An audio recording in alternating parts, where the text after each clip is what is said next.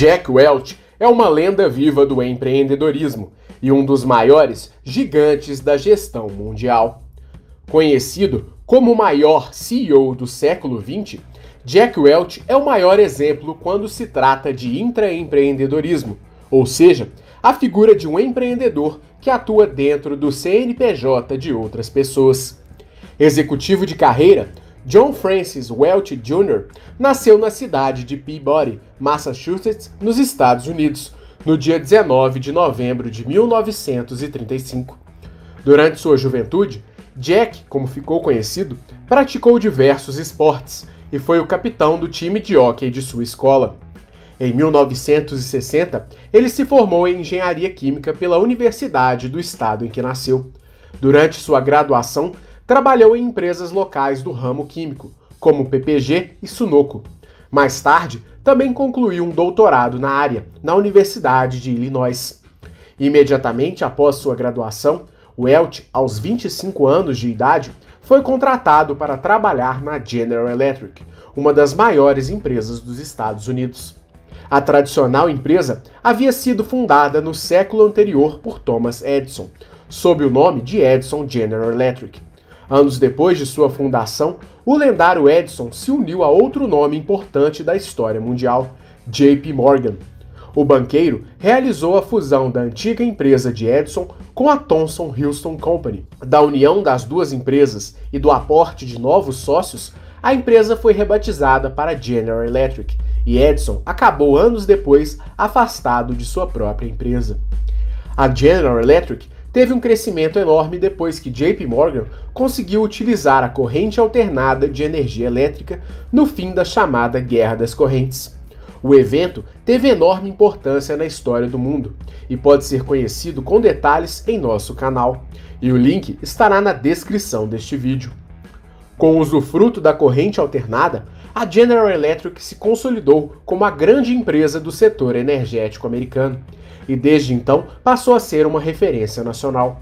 Além do fornecimento de energia, a empresa se especializou na produção de diversos produtos e soluções que envolviam tecnologia industrial, atuando também no ramo químico. Outro ramo em que a empresa se destacou foi na produção de eletrodomésticos, como rádios e televisores. Na época da formatura de Welch, trabalhar na GE era uma grande honra para qualquer americano. Contratado para exercer a função de engenheiro químico, Jack foi recebendo sucessivas promoções por suas habilidades. Além de um profissional capacitado para sua área, ele também era comunicativo e uma liderança nata. Porém, seu principal traço era sua capacidade de propor inovações dentro da empresa. Ele constantemente dava soluções e apresentava novos caminhos para problemas do dia a dia da empresa como o aproveitamento das matérias-primas dos produtos.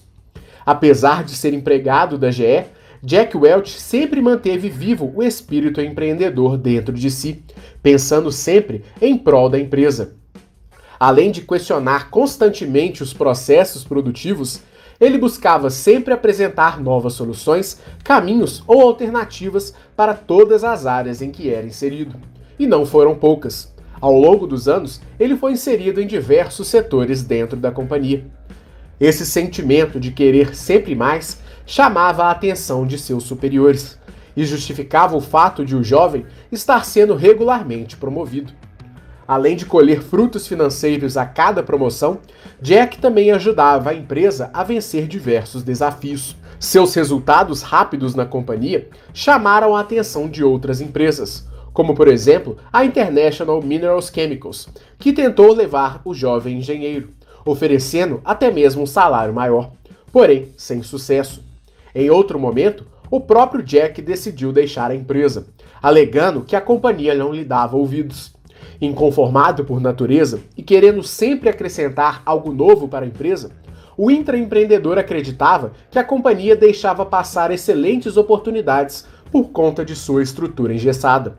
E por conta dessa situação, ele também não conseguia se comunicar de maneira adequada com seus superiores, deixando de executar boa parte de suas ideias pela simples ausência de comunicação com a direção da companhia.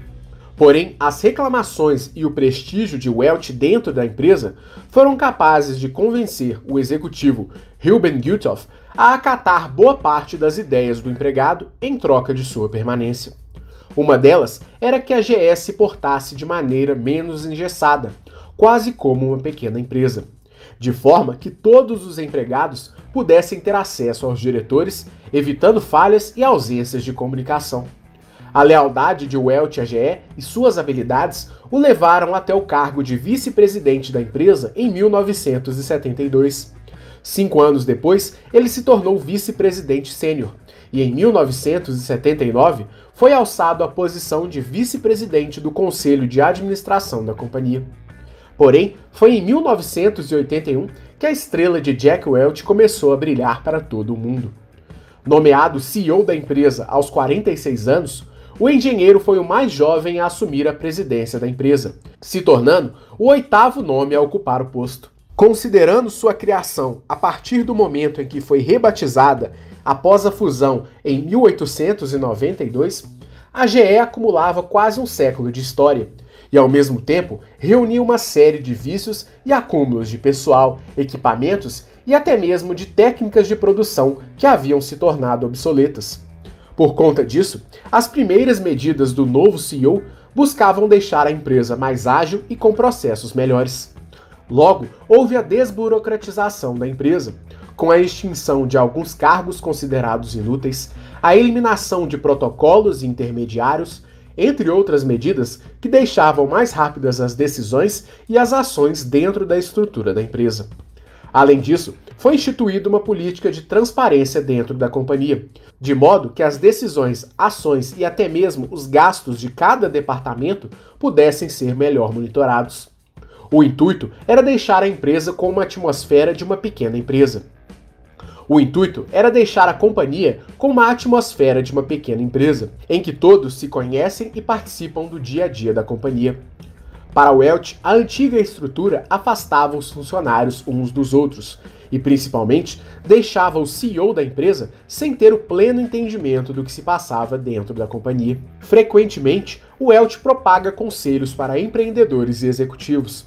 Um de seus principais ensinamentos é que o CEO deve participar ativamente do dia a dia da empresa, criando laços com os demais funcionários e verificando em loco todas as necessidades da empresa antes que a concorrência ou o prejuízo lhe façam ver. As mudanças da empresa buscavam uma simplificação agressiva de processos e a consolidação de um sistema que pudesse trabalhar em harmonia, e não em divisões praticamente independentes como anteriormente. Além das mudanças, o Elt bradou o novo lema da empresa. A GE deve ser a número 1 um ou a número 2 de tudo aquilo que produz. O lema parecia clichê e ao mesmo tempo ousado, já que a empresa produzia diversos produtos. No momento de sua posse, a empresa tinha uma valorização de 12 bilhões de dólares, e as mudanças executadas teriam um impacto gigantesco na companhia. Mais simples e dinâmica, a GE conseguiu cortar custos e realocar recursos. Além de desburocratizar a estrutura, cortar cargos intermediários, a empresa também fechou fábricas deficitárias, diminuiu salários e cortou divisões que não eram lucrativas ou que não tinham perspectiva de crescimento futuro. Com mais dinheiro em caixa, o Elt implementou uma cultura de inovação dentro da empresa.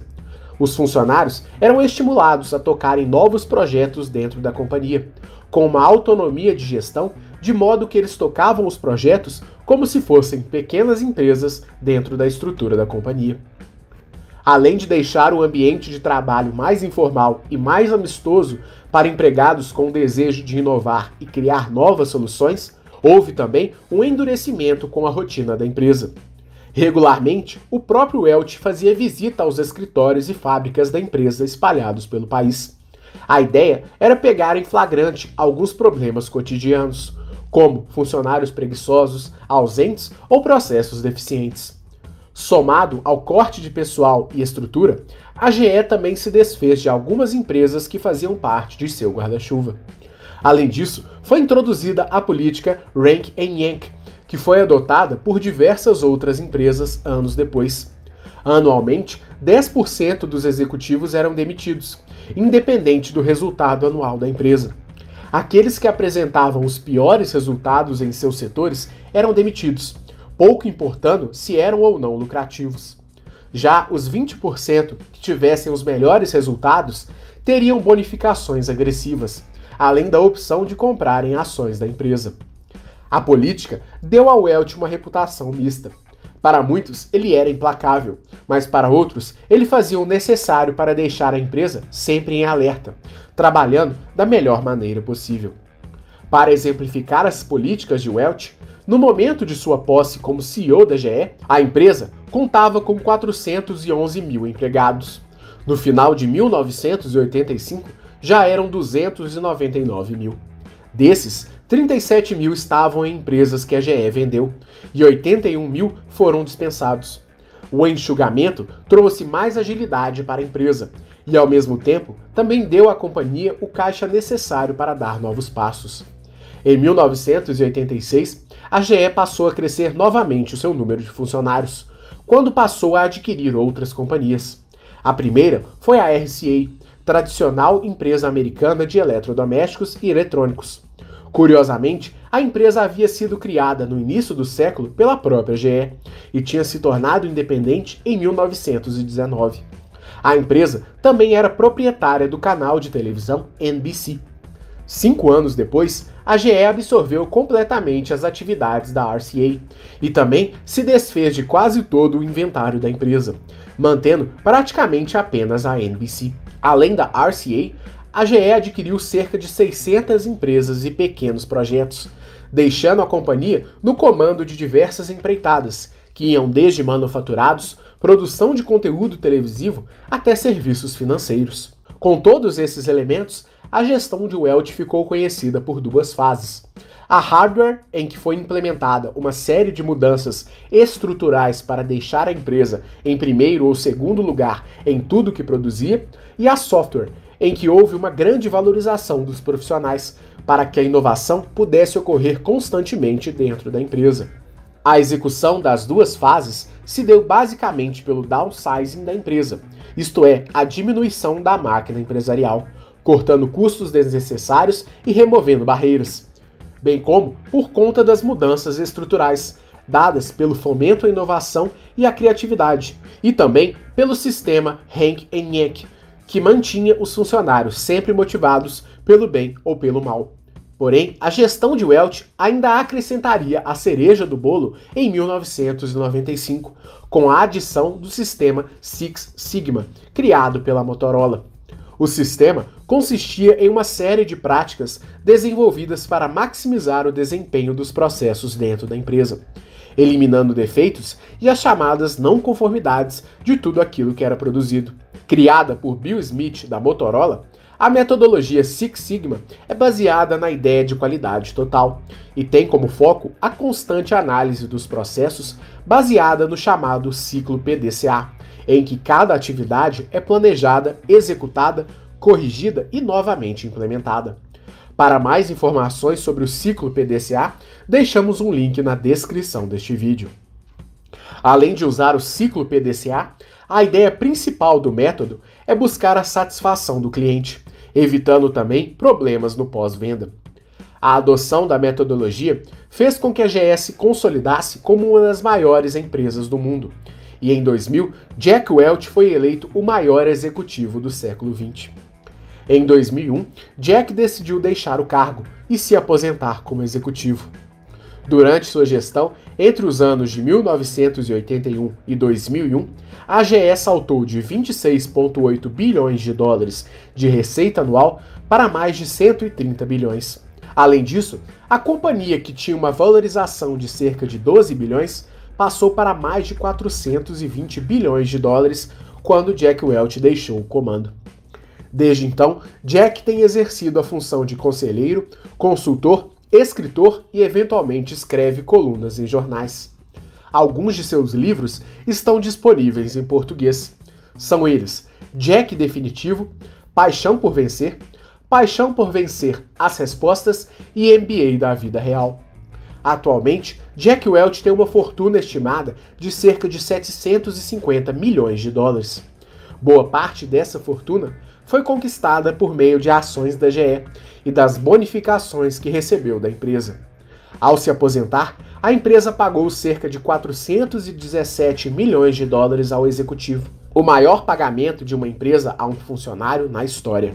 A trajetória de Jack Welch é mais uma história que merece ser contada em nosso canal e mostra o poder de transformação do empreendedorismo, que pode ser usado mesmo em uma empresa de outra pessoa, e que o olhar de dono, aliado ao espírito empreendedor, podem gerar excelentes frutos. Esse vídeo foi um pedido de nosso inscrito Fábio Farias dos Santos. Lembrando que estamos produzindo diversos conteúdos em nosso canal. Para continuar recebendo nosso conteúdo, se inscreva em nosso canal e acione o sininho das notificações para receber as nossas atualizações. Aproveite e conheça nossa área de membros, com conteúdo exclusivo sobre empreendedorismo. Esperamos que você tenha gostado deste vídeo.